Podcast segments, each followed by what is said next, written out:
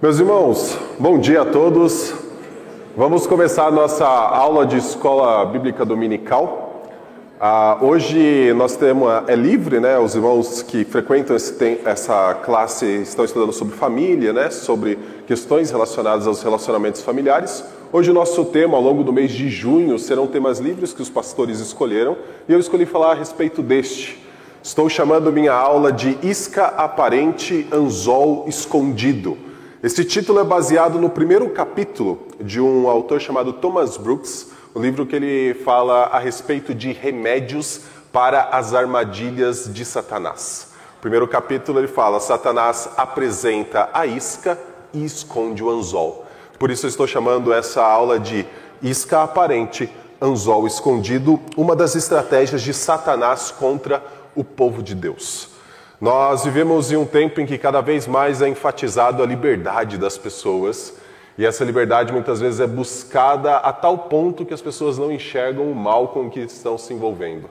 Parece algo muito bom o envolvimento, tudo aquilo que as pessoas buscam, mas Satanás tem utilizado isso para fazer pessoas caírem, fazer pessoas se afastarem do reino de Deus, e é isso que eu gostaria de falar nessa aula de hoje. Lembrando que isso aqui é uma aula. Então você pode levantar sua mão, trazer sua contribuição ou tirar sua dúvida a qualquer momento. Os diáconos estão com, com o microfone, então se você tiver alguma dúvida ou quer colocar alguma coisa, levante a sua mão, alguém vai com o microfone até você. Então hoje falar a respeito deste tema, eu gostaria de falar muitas coisas a respeito deste tema, mas eu vou destacar apenas uma. Começando porque eu escolhi falar a respeito deste tema. Porque nós vivemos tempos em que muitas vezes lutamos com diversas coisas, lutamos para ascender em nossa carreira, lutamos para ter uma qualidade de vida melhor.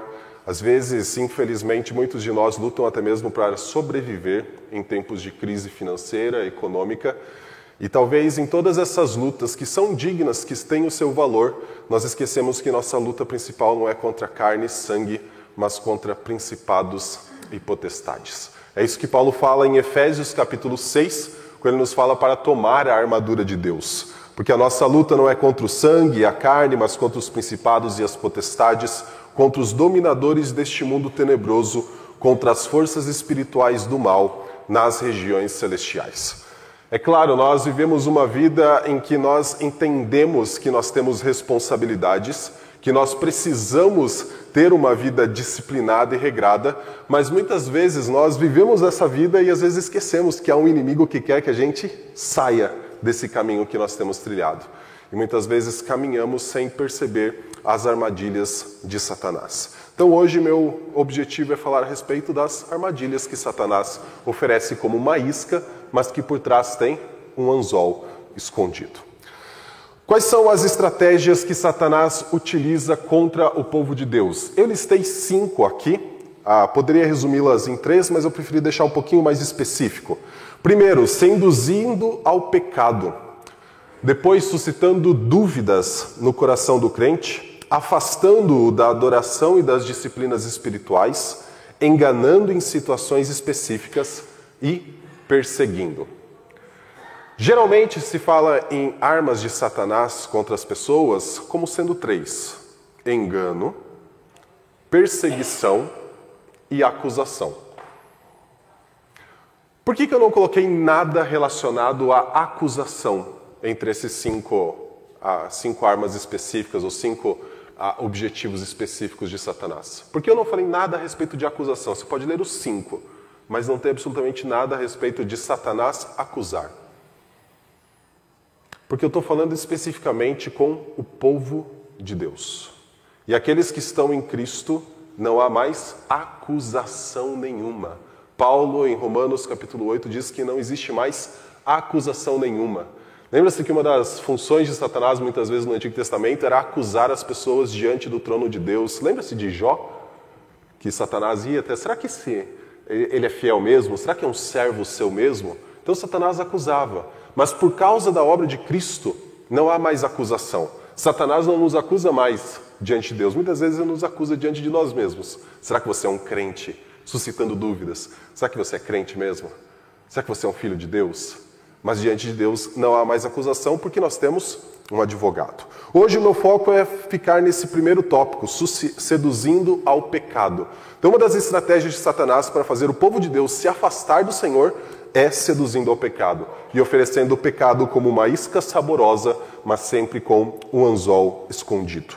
Em seu livro O Evangelho segundo Satanás, não estranhe o termo, tá? O Evangelho, acabamos de ter uma pregação no Evangelho segundo Marcos. Por que, que Jerry Wilson utiliza esse termo? Porque os autores gostam muitas vezes de utilizar a, como seria a perspectiva do inimigo. Há uma obra muito conhecida de C.S. Lewis, que é Cartas de um Diabo a seu Aprendiz, trabalha dessa metodologia. O que Satanás pretende em relação àqueles que são povo de Deus. Jerry Wilson utiliza esse, ele é um autor cristão, tá? Ele utiliza esse título para nos ensinar oito ah, mentiras que Satanás quer que você acredite como sendo verdade. A primeira delas é que Deus só quer que você seja feliz. Então resume toda a vida ao seguinte: uma das mentiras que Satanás quer que você acredite é Deus só quer a sua felicidade. Então não importa o que você faça, Deus quer que você seja feliz da forma como você é, sem abrir mão de qualquer coisa, sem necessariamente ter algum sacrifício na sua vida. Deus só quer que você seja feliz. Essa é uma das armas de Satanás. Uma das iscas que Satanás apresenta, mas que tem o um anzol junto. A segunda, você vive apenas uma vez. E se você vive apenas uma vez, aproveite absolutamente tudo, sem se importar com absolutamente nada. É mais ou menos essa perspectiva. Você pode fazer o que você quiser, você só vai viver uma vez, você tem que aproveitar essa vida ao máximo, não importa as consequências disso. A terceira, você precisa viver a sua verdade. E aqui parece algo que a gente gosta de falar, né? Mas é isso aqui. Ok, você tem a sua, mas é isso aqui. Não. A gente precisa viver segundo a, a verdade de Deus. Mas Satanás fala: viva a sua verdade. Mentiras apresentadas como uma isca que está seduzindo um peixe com um anzol escondido.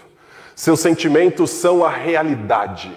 Tudo que você está sentindo é porque realmente é isso que você está passando na sua vida. Meus irmãos, uma das coisas que eu mais tenho falado durante as minhas mensagens nos Salmos é que os nossos pensamentos são pensamentos de vaidade. Nós alimentamos a nossa mente. Muitas vezes acontece alguma coisa realmente que nos machuca, mas nós colocamos o pensamento a tal ponto naquilo que nós vamos alimentando, alimentando, e quando nós vemos o nosso sentimento é muito maior do que a circunstância que nós vivemos. Não é porque nós sentimos algo que realmente é aquilo, mas as pessoas querem dizer muitas vezes: se você está sentindo, é porque é isso mesmo. Pode ser uma verdade, que uma mentira que Satanás está apresentando como verdade. Sua vida é o que você faz dela, então é você que vai conseguir o que você tanto quer. A sua vida é motivada justamente pelo que você está fazendo. Você precisa deixar acontecer as coisas, e isso muitas vezes significa deixar Deus de lado. A cruz não é sobre ira. Costumeiramente ouvimos falar Deus é apenas amor. Mas na cruz Deus estava irado. Ele derramou a sua ira sobre o filho, porque a sua ira era contra nós.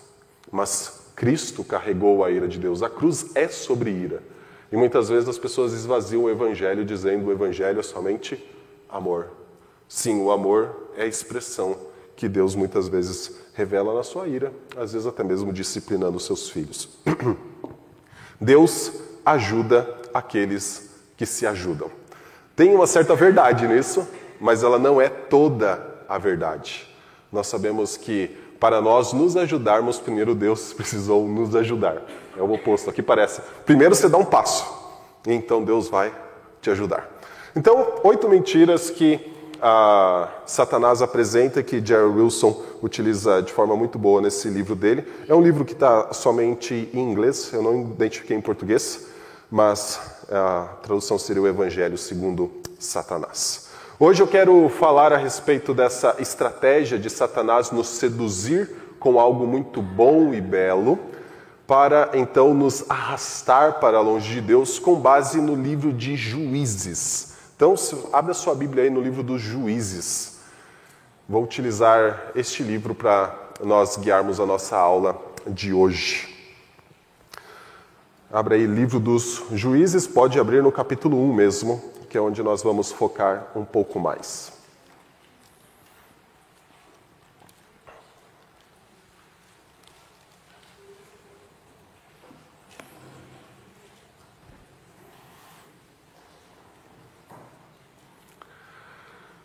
Eu quero falar a respeito da forma como Satanás seduziu o povo de Israel no livro dos Juízes, mas antes de falar da sedução em si, eu quero falar das consequências. Quero que você olhe para o final do livro depois, se você quiser. Eu vou sinalizar algumas coisas de como termina o livro dos Juízes, ou seja, qual foi a consequência da sedução de Satanás para o povo de Israel.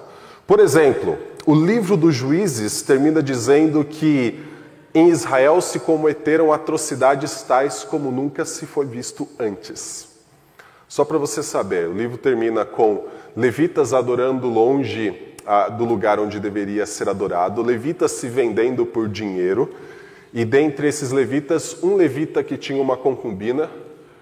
O livro de Juízes termina dizendo que essa concubina foi estuprada uma noite inteira. E depois que ela estava morta, esse levita a esquartejou e enviou doze pedaços para doze tribos de Israel.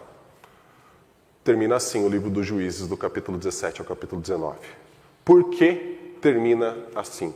Essa é uma das respostas que a gente vai tentar ver nessa aula. Por que termina com atrocidade tal? Segunda característica que termina o livro dos Juízes, com uma guerra civil. Doze tribos que começaram guerreando contra os inimigos externos acabaram guerreando entre si. Uma guerra dentro de Israel. Nós ouvimos falar de guerras civis nos países da África, às vezes da América Latina, de alguns outros lugares do mundo.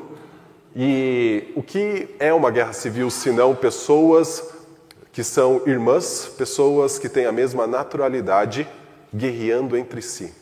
O livro dos juízes termina assim.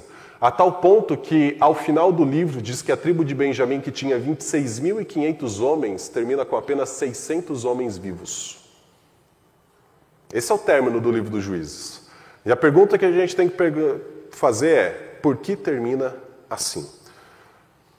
Você vai olhar para todo o livro dos juízes e você vai ver que diversos, milhares de israelitas foram mortos. E todas as narrativas do livro dos juízes de morte de um israelita foi outro israelita que matou. Não tem uma morte sequer no livro dos juízes que foi um filisteu que matou, que foi um cananeu que matou um israelita. Todas as mortes de israelitas foram produzidas por outros israelitas. Por que termina assim o livro dos juízes? E o livro dos juízes só não termina com Deus completamente esquecido porque Deus misericordiosamente reagrupa as doze tribos. Mas os últimos seis capítulos, com exceção do 21, nenhum personagem menciona Deus. Deus ficou esquecido. E a pergunta, por que Deus ficou esquecido? Então, todas essas atrocidades, todas essas coisas ruins que terminam o livro dos juízes, a pergunta é: por que o povo de Deus terminou em tal situação? E é isso que a gente vai tentar responder na aula de hoje. Para nós respondermos a essa pergunta, é muito importante que você conheça rapidamente a estrutura bem sintética do livro, um início e um fim. Então, olhe primeiro para o versículo 1 do capítulo 1. Então, Juízes, capítulo 1, versículo 1. O que está escrito lá? Depois da morte de Josué, os filhos de Israel consultaram o Senhor. A primeira informação que nós temos no livro dos juízes. Os filhos de Israel foram consultar o Senhor. Olha que interessante, eles começaram buscando saber qual era a vontade do Senhor. Essa é ideia de consultar o Senhor. Então, o versículo 2 você já vai encontrar qual é a vontade do Senhor. O Senhor vai dizer o que ele quer. Ele quer que Judá vá para a guerra. Ok, primeiro versículo do livro. Mas agora, ó como o livro termina. Vá para Juízes, capítulo 21. É o último capítulo e o último versículo que é o 25. Juízes, capítulo 21, versículo 25.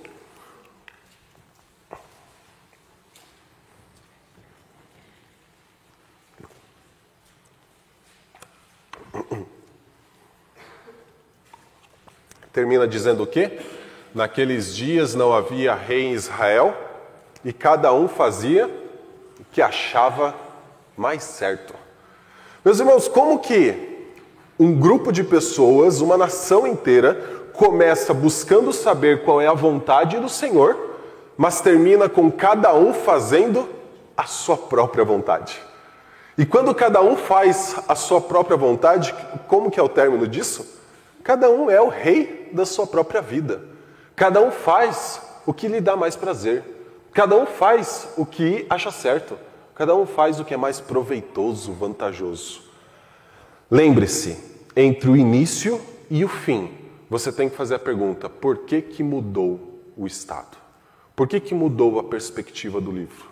Eles começaram consultando o Senhor: Senhor, qual é a sua vontade? E terminou com: cada um fazia o que achava mais certo. Então, essa é a grande pergunta que a gente vai precisar responder hoje. Eu acredito que Satanás está extremamente envolvido nessa pergunta e principalmente com a resposta. Ao longo do livro, você vai encontrar repetidas vezes a seguinte expressão: Os filhos de Israel fizeram o que era mal aos olhos do Senhor e se esqueceram do Senhor seu Deus. Por que cada um terminou fazendo o que achava mais certo? Porque eles se esqueceram do Senhor. E ao se esquecer do Senhor, eles faziam aquilo que era mal aos olhos do Senhor. Então, tem várias ações no livro dos juízes que são consideradas más pelo Senhor, que são derivadas do esquecimento, é porque o povo esqueceu de Deus que eles fazem aquilo que fazem, e que no final levou a cada um fazia o que achava mais certo.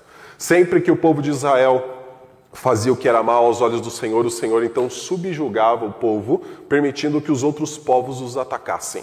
Então a gente conhece, por exemplo, os gibeonitas que atacaram ah, o povo de Israel, a gente conhece os filisteus que dominaram o povo de Israel durante muito tempo, a famosa história de Sansão, tudo dentro do livro dos juízes. O povo fazia o que era mal, o Senhor então disciplinava o povo por meio das outras nações, mas o Senhor misericordiosamente levantava um juiz para salvar o povo. Então a gente conhece Gideão, Sansão, Jefité e vários outros juízes. Então essa é a história do livro dos juízes, mas a grande pergunta é: como um povo que começou buscando a vontade do Senhor terminou fazendo o que cada um achava mais certo?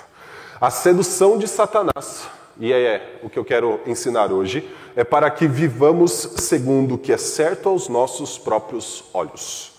Satanás oferece uma isca muito apetitosa, muito saborosa e que em um aspecto é muito verdadeira, mas sempre com um anzol escondido.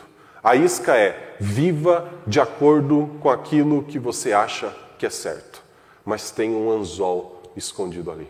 E o anzol é fazer o povo de Deus se afastar do Senhor. Tática básica de Satanás na guerra que ele trava contra nós e que nós travamos contra ele. Afinal, essa batalha não é contra carne e sangue, mas contra principados e potestades. Como se deu a sedução de Israel? Então volte lá para o capítulo 1, nós vamos olhar um pouquinho mais detalhado esse capítulo para nós enxergarmos como Satanás conseguiu que o povo vivesse segundo o que é certo aos seus próprios olhos. Juízes capítulo 1. Primeiro nós vamos do versículo 1 até o versículo 7. Diz assim: Depois da morte de Josué, os filhos de Israel consultaram o Senhor, dizendo: Quem de nós será a primeira tribo a lutar contra os cananeus? O Senhor respondeu: A tribo de Judá será a primeira. Eis que entreguei a terra nas mãos desta tribo. Então os filhos de Judá disseram aos seus irmãos da tribo de Simeão: Venham conosco a herança que nos caiu por, por sorteio e lutemos contra os cananeus. Depois também nós iremos com vocês a herança que lhes caiu por sorteio. E os filhos de Simeão foram com eles. Os filhos de Judá atacaram o Senhor, atacaram e o Senhor lhes entregou nas mãos os cananeus e os ferezeus, e em Bezeque mataram dez mil homens. Em Bezeque encontraram Adoni-Bezeque e lutaram contra ele e derrotaram os cananeus e os ferezeus. Adoni-Bezeque fugiu, mas eles o perseguiram e prendendo-lhe cortaram os polegares das mãos e dos pés. Então Adoni-Bezeque disse: setenta reis a quem haviam sido cortados os polegares das mãos e dos pés, apanhavam migalhas debaixo da minha mesa. Assim como eu fiz, assim Deus me retribuiu e o levaram a Jerusalém, onde morreu. O primeiro relato do livro de Juízes é um relato aparentemente de sucesso dos filhos de Israel. Afinal, eles vão para a guerra, eles conseguem capturar um rei, eles conseguem ah, derrotar os inimigos, eles conseguem conquistar até mesmo uma região estrategicamente muito importante. Mas o primeiro relato também mostra falhas. E o primeiro relato mostra iscas de Satanás que levaram Israel para longe de Deus. Meus irmãos, só para nós avançarmos com um pouco mais de cuidado nesse texto, hoje em dia muitas vezes se fala que o Deus do Antigo Testamento é um Deus irado, é um Deus diferente do Deus do Novo Testamento. Alguns vão dizer o Deus do Antigo Testamento ordenava guerras e Jesus ordena o amor. Então são deuses diferentes. Não, é o mesmo Deus. E quando as pessoas muitas vezes criticam a gente por adotar o Antigo Testamento, adotar a Bíblia como um todo, é justamente porque encontra Deus muitas vezes ordenando guerras contra outros povos. As pessoas falam: que Deus é esse que ordena que outros povos sejam expulsos, que outros povos sejam mortos? Mas se esquece de uma coisa: o que está acontecendo aqui é uma batalha que tem a ver com o coração do povo de Israel. O Senhor, quando ordenou que Israel deveria ir para Canaã, deveria expulsar os povos, deveria conquistar aquela região, ordenou isso porque Israel não poderia olhar para os outros povos e enxergar que esses povos adoravam outros deuses, que esses povos sacrificavam seus filhos a outros deuses, que esse povo tinha idolatria, para que o próprio Israel não caísse na armadilha de Satanás de se envolver com idolatria. Então é uma guerra que, num primeiro momento, é uma guerra física, mas que tem todo o direcionamento espiritual. É uma guerra que tem a ver com o coração do povo de Israel.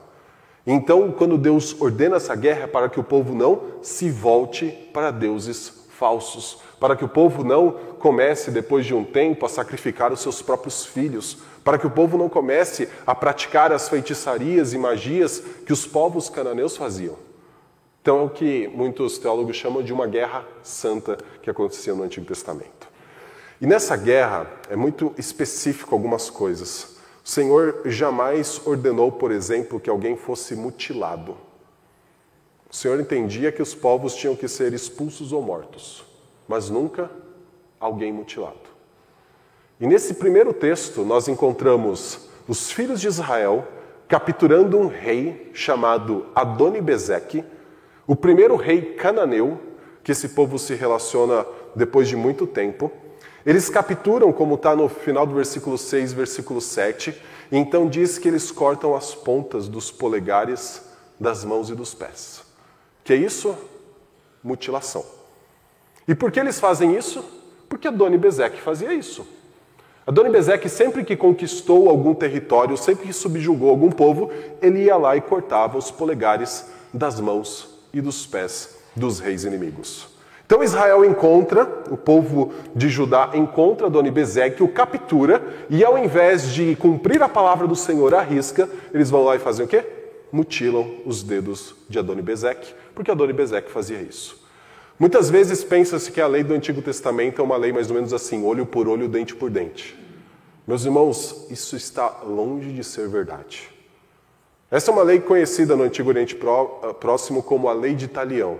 Olho por olho, dente por dente. Então, se vão dizer, alguém feriu o olho de um, essa pessoa tem que pagar com o seu próprio olho. A lei de Israel nunca foi assim. Algumas culturas, algumas religiões dizem que se alguém rouba alguma coisa, tem que ser o quê? Cortada a sua mão. No antigo Israel, se alguém roubasse alguma coisa, ela, a pessoa precisava devolver aquilo que roubou e acrescentaram uma multa de 20%, mas não perdia a mão. Não existe mutilação. Mas os filhos de Israel, nesse cenário que parece de conquistar a terra, o que eles fazem, primeira coisa? Mutilam um rei. E por que eles mutilam um rei? Porque eu acredito que eles estavam fazendo o que todo mundo fazia. Todo mundo faz, então eu vou fazer também. A dona Bezeque fez, então olho por olho, dente por dente. Adoni Bezeque cortava os polegares das mãos, vamos fazer também. Essa é uma estratégia de Satanás para nos afastar do reino de Deus. Qual é? De faça, Você pode fazer. Está todo mundo fazendo, seus amigos fazem, seus colegas de trabalho fazem. É um esquema tão bom, é um esquema tão vantajoso. Você vai conseguir os resultados que você precisa em menos tempo. Todo mundo faz, faça você também. Bom, isso está no final do versículo 6 e versículo 7. Ah, microfone, quem está com o microfone? Aqui na frente, por favor, para Marisa. Isso é o que está no início do versículo 6. Sem que chegar, você faz a pergunta, tá, irmã? Ah, a gente olha para o versículo 2 e eu acredito que começa antes. Essa ideia de copiar o que os outros fazem, e eu já falo a respeito disso. Marisa. Pastor, Sim. a pena de morte, ela começou em Noé, né? Ok. E como é que foi a progressão dessa pena de morte, assim, a progressividade? Como eh, ela começou, eh, como era a pena de morte na época? Era eh, forca, era eh, morte como foi a morte de Jesus, cruz? Como foi essa progressividade da morte? Porque houve também esse problema que você está falando agora sobre a mutilação, essas coisas todas. Como é que foi isso? Ok, dentro da lei de Deus, como que foi? Ok, É, eu acho que é bem interessante a gente responder isso pensando antes de Noé. Em Gênesis 4, Deus diz que Caim não deveria ser morto, apesar de Caim ter matado. E por quê? Porque eu acredito que a pena de Caim deveria ser maior do que a pena de simplesmente pagar com a sua própria vida como Abel morreu. Então o Senhor fala que ele não pode ser morto. A justiça dele é mais pesada. Ele é um maldito como a serpente o é. Então a pena de morte ela tem a ver com a relação maior, uma relação espiritual. Então não é simplesmente um olho por olho, dente por dente. Alguém matou, vai pagar com a vida. Tem algo mais. Tanto é que quando surge a, a ideia de que o homem pagará com seu próprio sangue em Noé, nós encontramos o Senhor dizendo que é porque o homem é imagem de Deus. Então é muito maior do que simplesmente uma relação física. Alguém morreu fisicamente, então o outro que matou tem que pagar fisicamente. Tem algo a ver com uma dimensão espiritual. Tem a ver com morte eterna, tem a ver com outras as coisas. Então, dentro da lei de Deus, a, a- a ideia de pena de morte se desenvolve ah, dentro dos pecados que levavam para uma morte espiritual também. Então a gente vê, por exemplo, o assassinato, a gente vê adultério, a gente vê idolatria, a gente vê outros pecados que também eram símbolos de morte espiritual.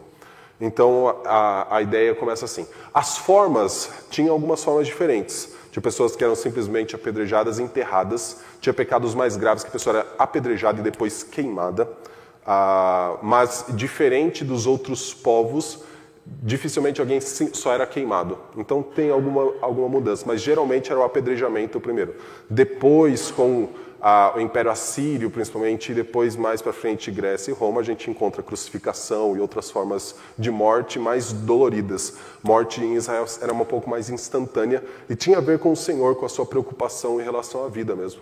O Senhor não é um Deus ah, que mutila, o Senhor é um Deus que exerce a punição como ela deve ser, mas sem necessariamente ah, um- uma ideia de prolongar a dor, alguma coisa assim. Tá ótimo?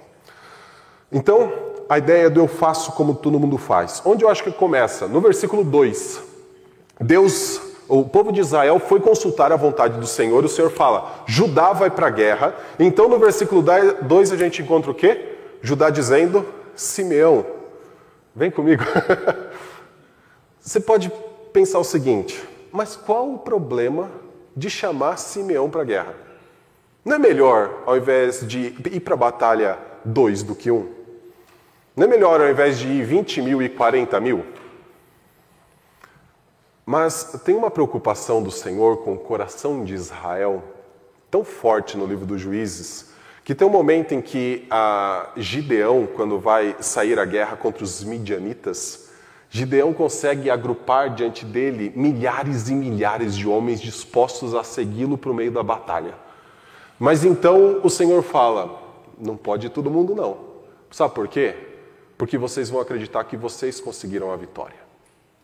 Então, para que o coração de vocês não se ensoberbeça, para que vocês não fiquem com orgulho dizendo Israel derrotou os seus inimigos, reduz isso aí. Daí reduziu a metade, reduziu mais uma quantidade, até ficar quantos?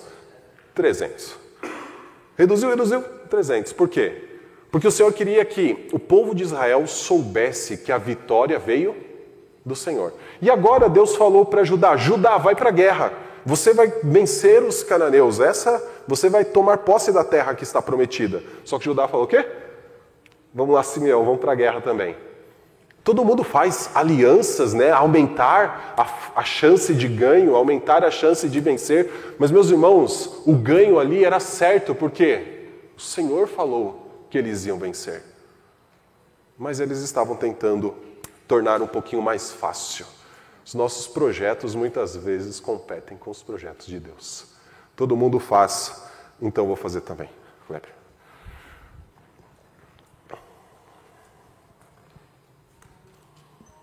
É, bom dia, pastor. Seu Rubens, vai lá. É, uma pergunta é, que não está em juízes que eu vou fazer, mas vou aproveitar a oportunidade. Lá em Números, é, quando alguém isoladamente ocorria assassinato, não em guerra, em uhum. assassinato, Deus tinha cidades que é, Israel tinha cidades que protegia esses cidades de refúgio da morte de, de, de, de revidar a morte, né? Sim. E até que eles fossem julgados. Ok. Então Deus tinha uma preocupação com a vida Muito. das pessoas. Então é, é interessante isso porque é, até se essas pessoas fossem mortas é, nessas ocasiões, eles podiam ser mutilados, podiam ser é, esquartejados, coisas.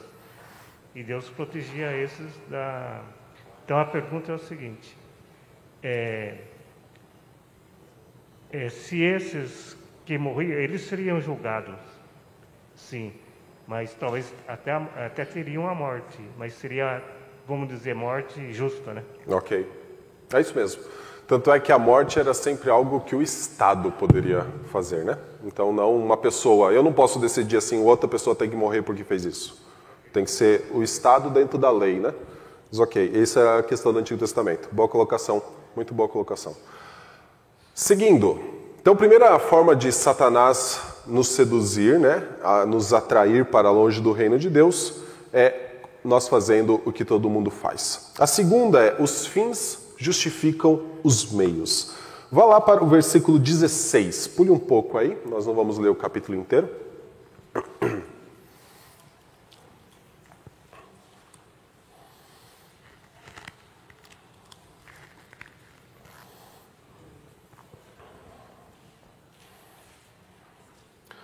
Veja que tem algumas vitórias, né? Israel continua tendo algumas vitórias bem contundentes enquanto avança sobre Canaã.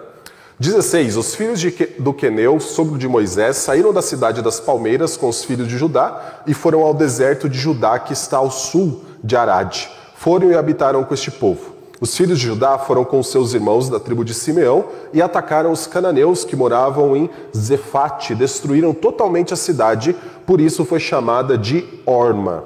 Também conquistaram Gaza, Askelon e Ekron com seus respectivos territórios. O Senhor esteve com os filhos de Judá. Olha que interessante.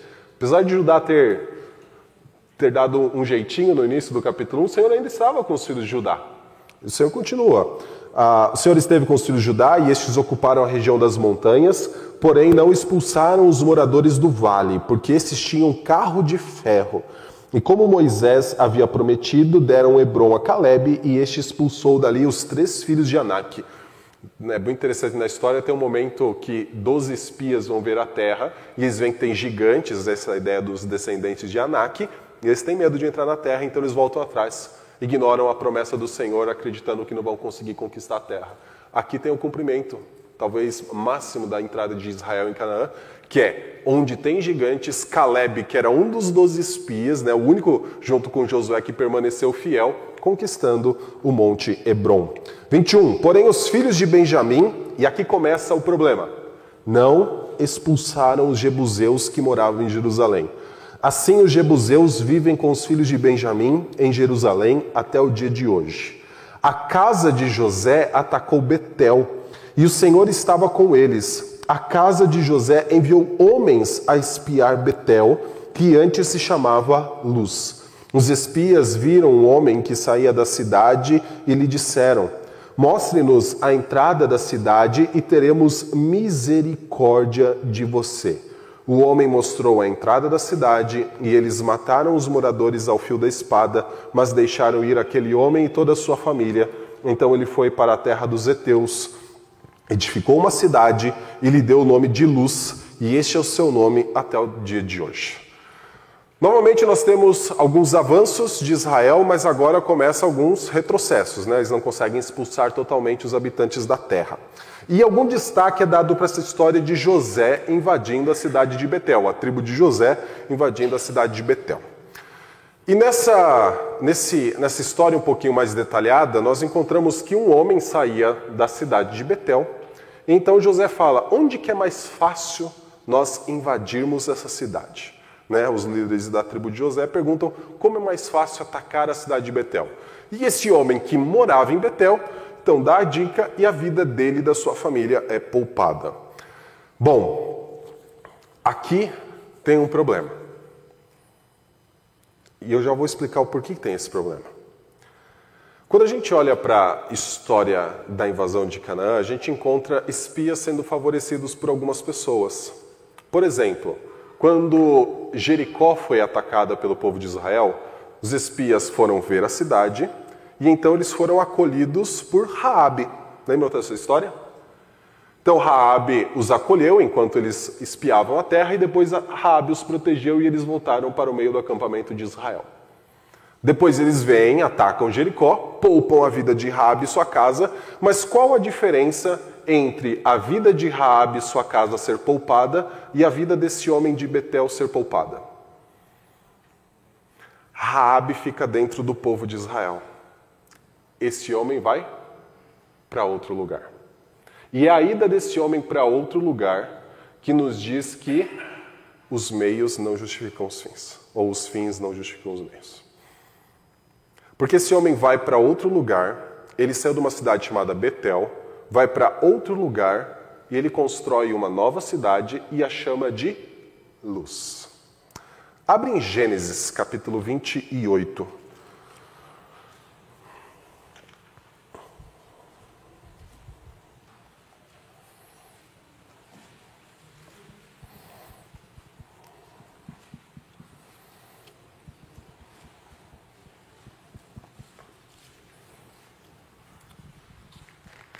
Gênesis 28. Lembram-se da história que Jacó teve uma visão de uma escada em que os anjos subiam e desciam. Então Jacó, quando acorda, pega o travesseiro que era uma pedra e faz uma coluna. Então deita azeite nessa coluna. Bom, é essa história. Olha o versículo 19. E ao lugar, cidade que antes se chamava Luz, deu o nome de Betel. Então, Jacó estava dormindo numa cidade chamada Luz. Só que, como ele viu os anjos subindo e descendo das escadas, ele falou: Essa aqui é a casa de Deus. Por isso deu o nome Betel, que em hebraico é casa de Deus. Então, Jacó mudou o nome da cidade de Luz para Betel. Agora, na nossa história do livro dos Juízes, nós temos a tribo de José, atacando Betel, que deveria continuar se chamando Luz, porque só mudou o nome, quem foi mudou foi Jacó, e uma pessoa sendo poupada com sua casa. Mas diferente de Raabe, essa pessoa sai e vai para outro lugar. E o que ela faz? Reconstrói uma nova luz. Meus irmãos, o Senhor não é um Deus irado porque ele vai lá e mata por qualquer justificativa. Senhor poupou Raabe. Porque Raabe e sua casa permaneceram a tal ponto dentro da tribo de Israel, que se você abrir depois a genealogia de Jesus em Mateus 1, você vai encontrar uma Raabe lá no meio. Ela fez parte da genealogia do Messias. Mas ela fez parte do povo de Deus. O que esse habitante de Betel que sai e vai para outra cidade e constrói luz está fazendo? Postergando a idolatria na região. O povo de Israel foi chamado para pôr um fim na idolatria. Em Gênesis 15, versículo 14, Deus fala que Abraão seria instrumento da justiça quando a iniquidade dos amorreus estivesse no máximo, quando não existisse mais volta. O povo de Israel entra em Canaã porque a iniquidade está no máximo, não existe mais volta. Mas o povo faz o quê? Uma aliança com uma pessoa que postergará a idolatria naquele lugar. Naquela época, o Senhor enxergava a idolatria e ele então ordenava que ela fosse eliminada. Hoje nós vamos para o mundo eliminando idolatria como? Pregando o evangelho. Mas naquela época, a descrição é de uma guerra. Os fins não justificam o meio. Eles queriam conquistar Betel, mas o meio utilizado não foi o meio instituído pelo Senhor. Eles se aliaram ao povo da terra. Uma aliança que o Senhor desaprovava. Por fim, nessa nossa descrição de como Israel foi seduzido, volte lá para Juízes capítulo 1. Vamos ler o relato final do capítulo 1 a partir do versículo 27.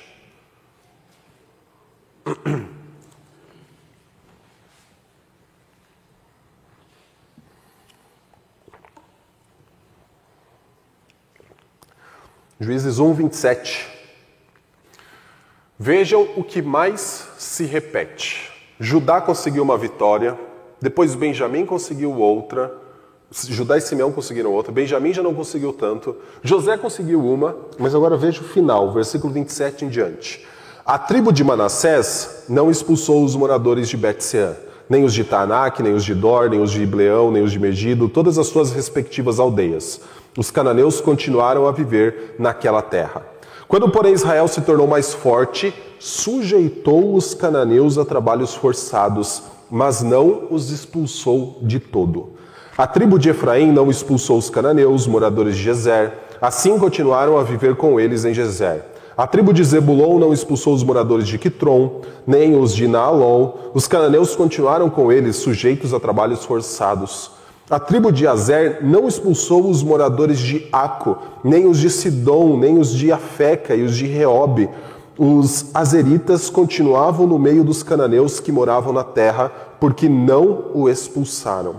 A tribo de Naphtali não expulsou os moradores de Bet-Semes, nem os de Bet-Anate, mas continuou no meio dos cananeus que moravam na terra. No entanto, os moradores de Bet-Semes e Bet-Anate ficaram sujeitos a trabalhos forçados. Os amorreus levaram os filhos de Dan a se retirar para as montanhas e não os deixaram descer ao vale. Os amorreus conseguiram permanecer nas montanhas de Eres, em Aijalon, em Salabim, no entanto, a mão da casa de José prevaleceu e os amorreus foram sujeitos a trabalhos forçados. Os territórios dos amorreus ia desde a subida de Acrabim e desde Sela para cima. Repetição do que? Não expulsaram. E você começa olhando para as primeiras tribos, como a de Manassés, como a tribo de Efraim, dizendo que eles não expulsaram os cananeus da região, e os cananeus começaram a habitar no meio deles. Só que se você avançar um pouco para a tribo de Azer, ou depois a tribo de Naphtali, e diz que eles não expulsaram e eles começaram a habitar no meio dos cananeus. Até o momento em que Dan foi expulso. Por quê? Começa vitorioso com Judá. Tem vitórias com Benjamim. Tem vitória com José. Mas então não começa a expulsar. Não expulsa alguns aqui, não expulsa alguns ali. E o que acontece? Começa a viver esse povo idólatra no meio do povo de Deus. Depois, o povo de Deus começa a viver no meio do povo idólatra. Já é a minoria, não é mais a maioria. Até o momento em que Dan é expulso. Você pode fazer a seguinte colocação: eles não conseguiram. Eles não tiveram capacidade de expulsar. Mas eu acho que o texto está dizendo outras coisas. Eles não quiseram. E muitas vezes em nossa vida nós dizemos o seguinte: eu não consigo, mas é um sinônimo de eu não quero. Eu não consigo mudar, pastor. Eu não consigo ler a Bíblia rotineiramente, não consigo orar, não consigo me desvencilhar dos esquemas que eu tenho no meu trabalho. Não consigo ser um pai melhor, um esposo melhor, uma esposa melhor. Eu não consigo. Mas, meu irmão, quantas vezes nós utilizamos um eu não consigo como um sinônimo de eu não quero? Eu prefiro ficar no meu comodismo, ter a vida mais tranquila, não precisar fazer uns sacrifícios. Muitas vezes é um eu não quero. Por que, que eu acho que esses eles não expulsaram eram eles não quiseram? Volte duas páginas na sua Bíblia para Josué, capítulo 23. A última promessa de Josué antes dele se retirar com a sua família, com a famosa frase, né? Eu e minha casa serviremos ao Senhor. A última promessa de Josué ao povo se encontra ah, nesse capítulo 23, versículo 10. Josué diz o seguinte: Um só de vocês perseguirá mil, pois o Senhor seu Deus é quem luta por vocês, como ele prometeu. A promessa para os filhos de Israel, para todas as tribos, é: um homem conseguirá perseguir mil pessoas. Não importa se tem carros de ferro, não importa se as cidades são fortificadas, não importa se os habitantes são gigantes ou se são milhares a mais do que nós. A promessa é que o Senhor luta com vocês. Mas chegou um momento em que Judá estava chamando Simeão para a guerra, em que Judá estava decepando o polegar do, do rei cananeu. Por que, que eu falo desse decepar? Depois você pode olhar lá para Josué capítulo 10. O primeiro encontro de Josué, não precisa abrir agora não. O primeiro encontro de Josué com cinco reis cananeus, Josué faz a questão de mostrar que a questão é mais espiritual do que física. Ele pega os cinco reis cananeus e coloca os cinco debaixo do pé dos capitães do povo de Israel. Sabe o que é isso? Um eco do que Deus prometeu em Gênesis 3,15, de que o descendente da mulher um dia colocaria a cabeça da serpente debaixo dos seus pés. Josué faz questão de mostrar a Israel que a guerra que eles travavam não era uma guerra física apenas, era uma guerra espiritual. Só que quando o povo de Israel entra, depois da morte de Josué em Canaã, eles começam a fazer o quê? Aliança com a serpente. Eles começam a abraçar as coisas que os cananeus têm a oferecer. Eles começam a imitar o que o povo de Canaã tinha a oferecer. Meus irmãos, é uma isca balançando assim e parece muito saborosa, mas quando vai ver é o quê? Um anzol. É um anzol. Por que, que é um não quero? Porque o Senhor era quem lutaria, mas eles não quiseram lutar. Então nós encontramos isso. E não sou eu que estou dizendo, não sou eu que estou interpretando esses versículos. Vai agora para o texto da sequência, Juízes 2, e você vai encontrar que o Senhor diz isso. Eu vou projetar aqui, que eu vou enfatizar um, um, uma frase, os irmãos estão vendo, só se a Bíblia é sua pode sublinhar ela. Juízes 2, de 1 a 5, o Senhor dá o parecer sobre aquilo que aconteceu no capítulo 1. Então, todas aquelas batalhas, vitórias, derrotas, alianças, polegar sendo mutilado, o Senhor vai dar o parecer do que o povo de Israel estava fazendo. E o Senhor diz assim: O anjo do Senhor foi a Gilgal, a Boquim, e disse: Quem é o anjo do Senhor? Alguns teólogos vão dizer é Jesus Cristo. Eu acredito que é Jesus Cristo no Antigo Testamento ah, comunicando. Eu tirei vocês do Egito e os trouxe à terra que, sob juramento, havia prometido aos seus pais. Eu disse: Nunca invalidarei a minha aliança com vocês. Quanto a vocês, não façam nenhuma aliança com os moradores desta terra. Pelo contrário, derrubem os seus altares. Então é isso que o Senhor falou. Não façam aliança nenhuma com os moradores dessa terra. E olha o que o Senhor diz: No entanto, vocês não obedeceram a minha voz. Quando Dan não expulsou e foi expulso, quando Naftali não expulsou e ficou habitando no meio dos cananeus, ou quando Manassés começou a fazer os cananeus habitar no meio deles, ou quando Judá cortou o polegar do rei Adoni-Bezeque, tudo isso aos olhos do Senhor era o quê? O seu povo fazendo aliança com os outros povos. Daí vem a pergunta que eu destaco um pouquinho mais: O que é isso que vocês fizeram? Sabe por que eu destaquei essa pergunta? Porque quando essa pergunta, antes disso, foi falada pelo Senhor, foi feita pelo Senhor a alguém, é porque a pessoa que estava sendo questionada pelo Senhor estava sob influência de Satanás. Gênesis 3, 13. O Senhor fala o quê? Eva, o que é isso que fizeste? Daí Eva vai dizer o quê? A serpente me enganou e eu comi. Em Gênesis 4, versículo 11 e 12, o Senhor vira para Caim, depois que Caim matou Abel, e faz a seguinte pergunta: Que é isso que você fez? Mas o Senhor já tinha alertado que o pecado jazia à porta como se fosse uma espécie de entidade, algo personificado. Satanás está ali como ele estava dentro do jardim do Éden, pronto para te destruir. Que é isso que você fez? E agora, novamente, ele se vira para o povo dele, em Juízes capítulo 2, pergunta: Que é isso que vocês fizeram? Essa frase ela é repetida na boca de outras pessoas no Antigo Testamento, tá? Mas na boca de Deus geralmente tem Satanás por trás. Satanás está fazendo o quê?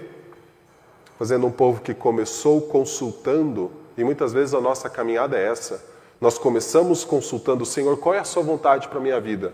Mas chega um tempo a gente começa a falar: o Senhor quer que eu faça isso, mas é mais prazeroso fazer aquilo. O Senhor diz para eu fazer aquilo, mas eu acho que eu vou fazer isso. Satanás balançando uma isca com anzol. Olha o que Deus fala na sequência. Por isso também eu disse: Não expulsarei esses povos da presença de vocês. Pelo contrário, eles serão seus adversários e os deuses deles serão uma armadilha para vocês. Se você voltar depois para Josué 23, depois do versículo 10, em que o Senhor diz: Um de vocês vai expulsar mil pessoas, na sequência diz o seguinte: Mas se vocês não fizerem isso, esses povos serão laços e armadilhas para vocês. E meu irmão, quando a gente fala de alguma coisa parecendo um laço e armadilha, a gente geralmente pensa em quem? Satanás. A gente veste a armadura de Deus para quando a gente está caminhando, as armadilhas de Satanás não pegar a gente. Satanás está agindo, apesar dele não estar sendo mencionado nesse texto. Continua quando o anjo do Senhor acabou de falar estas palavras a todos os filhos de Israel, o povo levantou a sua voz e chorou, por isso aquele lugar foi chamado de Boquim, e ali ofereceram sacrifícios ao Senhor. Nós temos um instante então de arrependimento do povo de Israel, depois de ser confrontado em que as ações dele estavam os afastando do Senhor.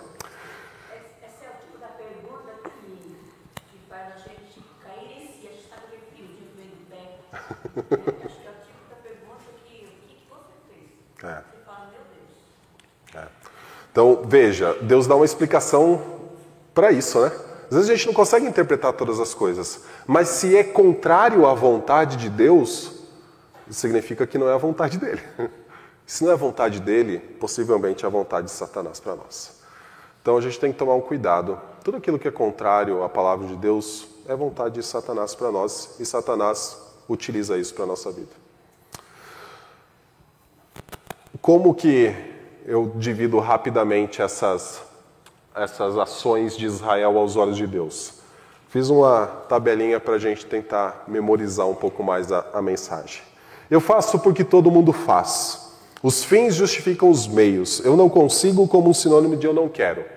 Muitas vezes as nossas decisões na vida são pautadas por essas razões ou por essas motivações. Qual é a isca de Satanás? Olha, se você fizer isso, vai ser mais vantajoso mesmo. É melhor ir 40 mil do que 20 mil para a guerra. É melhor você tomar essa decisão no seu trabalho do que não tomá-la. Muitas vezes, até mesmo puxando o tapete de alguém aqui e ali.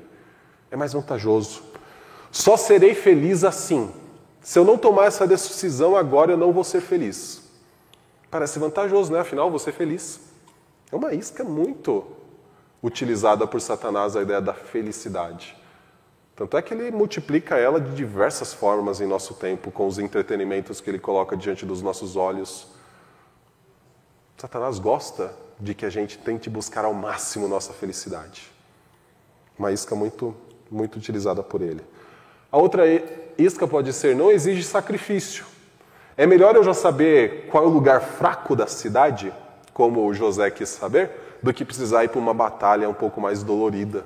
Afinal, invado para um lugar mais fraco a cidade, não precisar ficar travando uma batalha por longos dias. Quantas vezes nós optamos por uma vida que não tem sacrifícios? Aqui, você que está com o microfone, Kleber, levanta a mão de novo, irmão. Qual é o grande anzol por trás de tudo isso, muitas vezes? Desobediência a Deus. Desobediência a Deus. É, Meu irmão. Vou dar um exemplo meu, né? É, para os irmãos, para um alerta, né? Eu trabalhei como funcionário em um estacionamento durante um tempo e aí o proprietário do estacionamento me fez a proposta de virar sócio dele. Parecia bom, eu já estava lá dentro, sabia o que entrava, sabia como funcionava.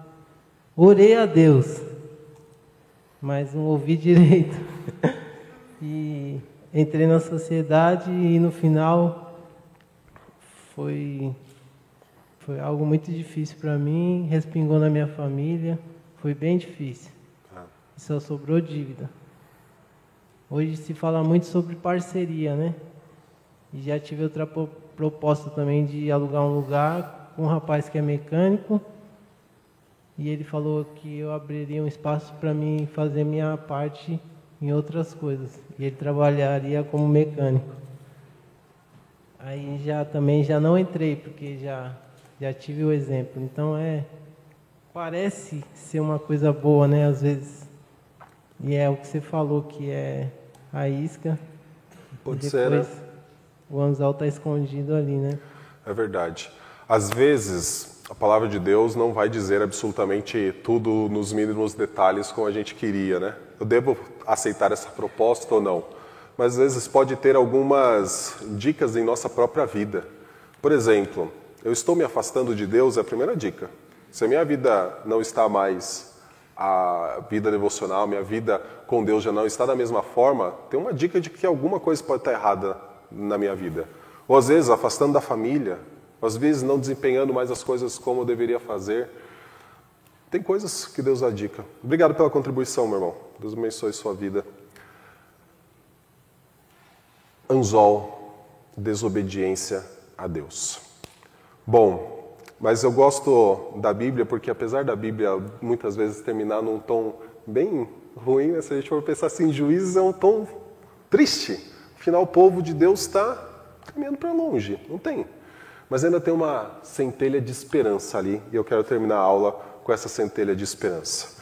O último versículo de Juízes, apesar de descrever a essência da rebeldia, tem notas de esperança. Olha o que está em Juízes 21, 25. Naqueles dias não havia rei em Israel, cada um fazia o que achava mais certo. Bom, se o livro está terminando dizendo assim, naqueles dias não havia rei em Israel, significa que o livro foi escrito ou terminado quando? Quando havia rei em Israel. Naqueles dias do juízo não tinha rei em Israel, mas hoje tem. E se naqueles dias ninguém todo mundo fazia o que achava mais certo, agora todo mundo vive sob a orientação do rei. E a nossa chamada é para viver segundo a orientação do rei. Jesus obteve o direito de ser rei sobre todos, dando-nos a esperança de uma vida melhor do que aquela que acerta os nossos próprios olhos. E Jesus é o grande exemplo para nós nisso. Porque abre aí em Mateus capítulo 4, versículo 8. Você vai ver a maior de todas as iscas da história. A maior de todas as iscas da história está nesse, nesse texto.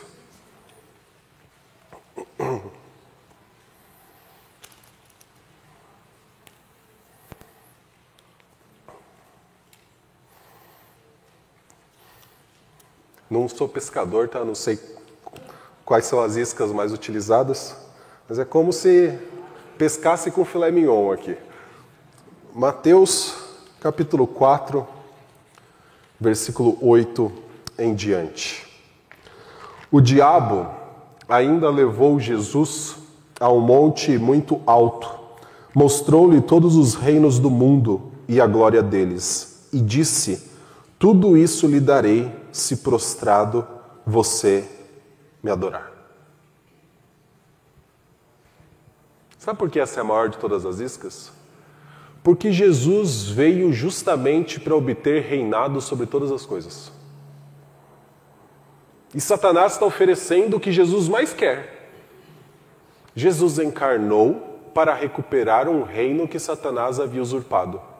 E Satanás está balançando isso na frente de Jesus, falando: Você pode ter tudo isso aqui. Só que tem um anzol por trás, que é o maior de todos os anzóis. O que Jesus tinha que fazer? Se prostrar diante de Satanás e adorar. Talvez, o texto bíblico não diz, é possível que muitas vezes a gente fique cogitando o seguinte: será que é mais benéfico eu resolver o que eu preciso resolver agora do que ficar lutando um tempo? Uma das possibilidades é que Jesus pudesse falar: vim para fazer isso mesmo. Essa é uma alternativa que está sendo ofertada. Não vou precisar ir para a cruz. Não vou precisar ser humilhado. Não vou precisar passar por nada do que foi reservado a mim. É uma alternativa. Mas tem um, um anzol tão grande que é de idolatria, que é de abandonar a Deus, que é de desobedecer a Deus, que é de fazer a sua própria vontade. Jesus Cristo identificou a isca identificou o anzol. Ele responde, versículo 10: Então Jesus lhe ordenou: Vá embora, Satanás, porque está escrito: Adore o Senhor seu Deus e preste culto somente a Ele. Com isto, o diabo deixou Jesus, e eis que vieram anjos e o serviram. Jesus Cristo obteve o reinado sobre a minha vida e a sua, para que nós não vivamos mais segundo aquilo que nossos olhos acham que é bom, simplesmente. Muitas vezes nós vamos nos deparar na caminhada com coisas que são muito boas, que são dignas e que a gente deve se envolver com elas.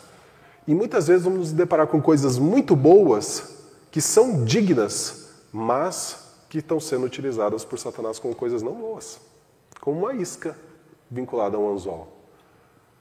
O Senhor se colocou sobre reis sobre nossas vidas, para que nós vivamos como Ele e não mais segundo nossa própria vontade.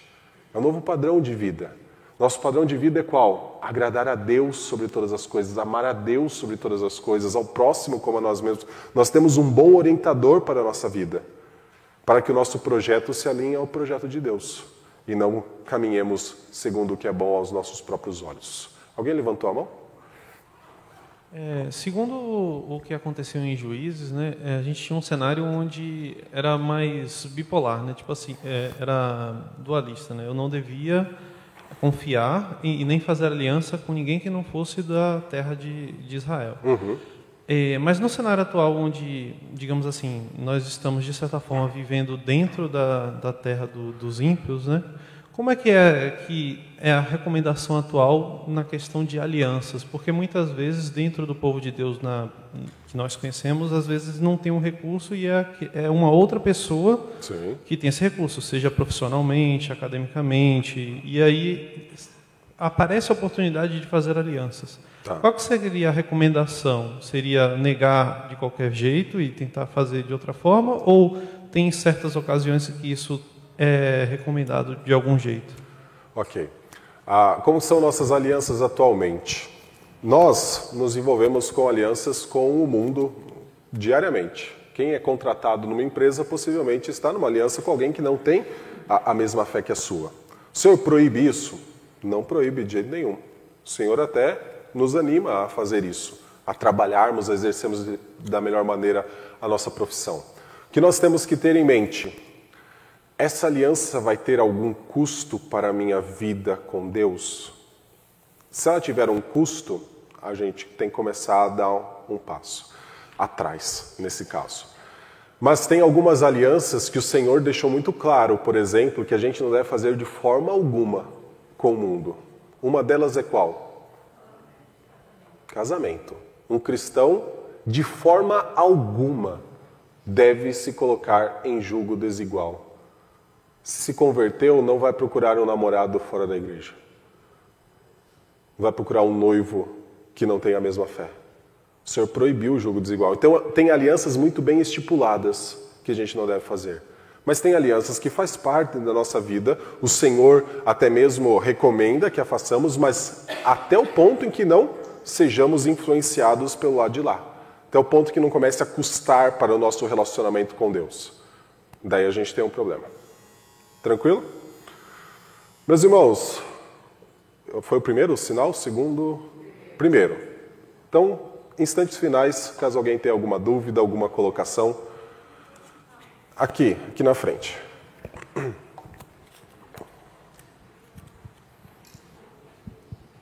Posso, Gilmar? É, essa questão do. O que eu queria perguntar se é errado o meu pensamento. O que, eu penso que, embora é, todas as nossas atitudes, embora Deus perdoe, de alguma forma vem um preço. Por que eu digo isso? Nesse exemplo de juízes, o povo não obedeceu. E aquelas pessoas ficaram ali. A geração que estava crescendo ali influenciou todo mundo que estava vindo. As crianças, os adolescentes, Sim. a geração que veio. Quando Josué morreu, a outra geração foi totalmente pervertida.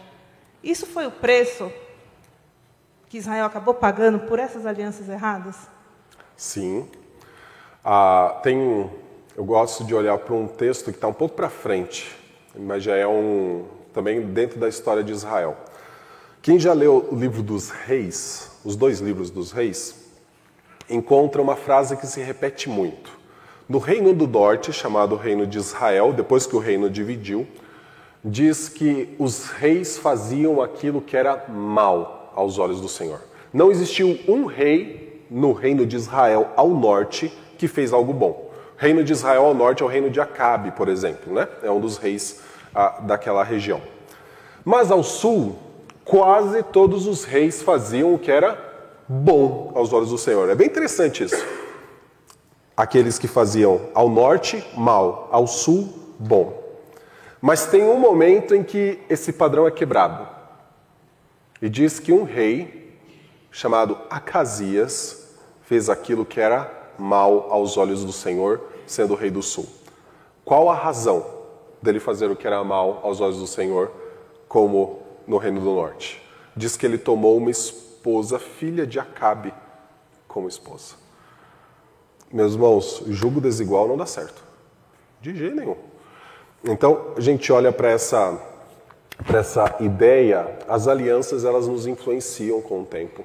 Com o tempo elas vão, se nós não soubermos entender ao que está reservado muitas vezes a aliança, e principalmente se essa aliança começa a trazer prejuízo no nosso relacionamento com Deus, a tendência é que o prejuízo aumente. Tranquilo? No microfone, meu amor. Só um complemento, nem uh, um complemento, né? Mas assim, complementando o que o pastor está dizendo, mas para a gente tomar cuidado com essas alianças que não são coisas tão grandiosas assim, né? Ou contratos, enfim, mas são as pessoas que estão à nossa volta, nossos amigos, nossos familiares, né? Que a gente muitas vezes se deixa levar pelas coisas que eles falam e acaba uh, menosprezando os ensinamentos de Deus. Eu acho que nisso está maior, a maior questão dos nossos dias, talvez. Perfeito. Lembrando, os irmãos, ah, quando eu falo aqui, tomar cuidados com as alianças que a gente faz, que eu estou falando de aliança, sabe? Aliança é o quê? Eu prometo fidelidade até o final com aquele que eu faço aliança. Um contrato de trabalho não me requer isso. Tomar cuidado com aqueles que são de fora até o ponto em que eles começam a influenciar a nós. Mas lembre-se de algo que a gente tem pregado ao longo do ano inteiro. Nós precisamos amar o mundo. Nós precisamos evangelizar o mundo. Isso não quer dizer que a partir de hoje eu só faço ah, relações de trabalho com outros crentes, eu só estudo numa escola completamente confessional. Não, nós precisamos também estar no mundo. A diferença é que o mundo não pode ser aquele que dita a nossa vida. Porque daí o mundo se torna o quê? O inimigo. Aliás, nós nos tornamos inimigos. Essa é a questão. Tiago 4 fala que a amizade com o mundo é inimizade com Deus. Não podemos ser a tribo de Dan, né? Tribo de Dan. Bom exemplo, tribo de Dan. Tribo de Dan é muito interessante. Se você olhar um pouco para frente, Dan para de existir na história de Israel. Eu acho que tem uma conotação com esse texto de Gênesis 1. Só uma Ângela, pergunta, Ângela, pastor.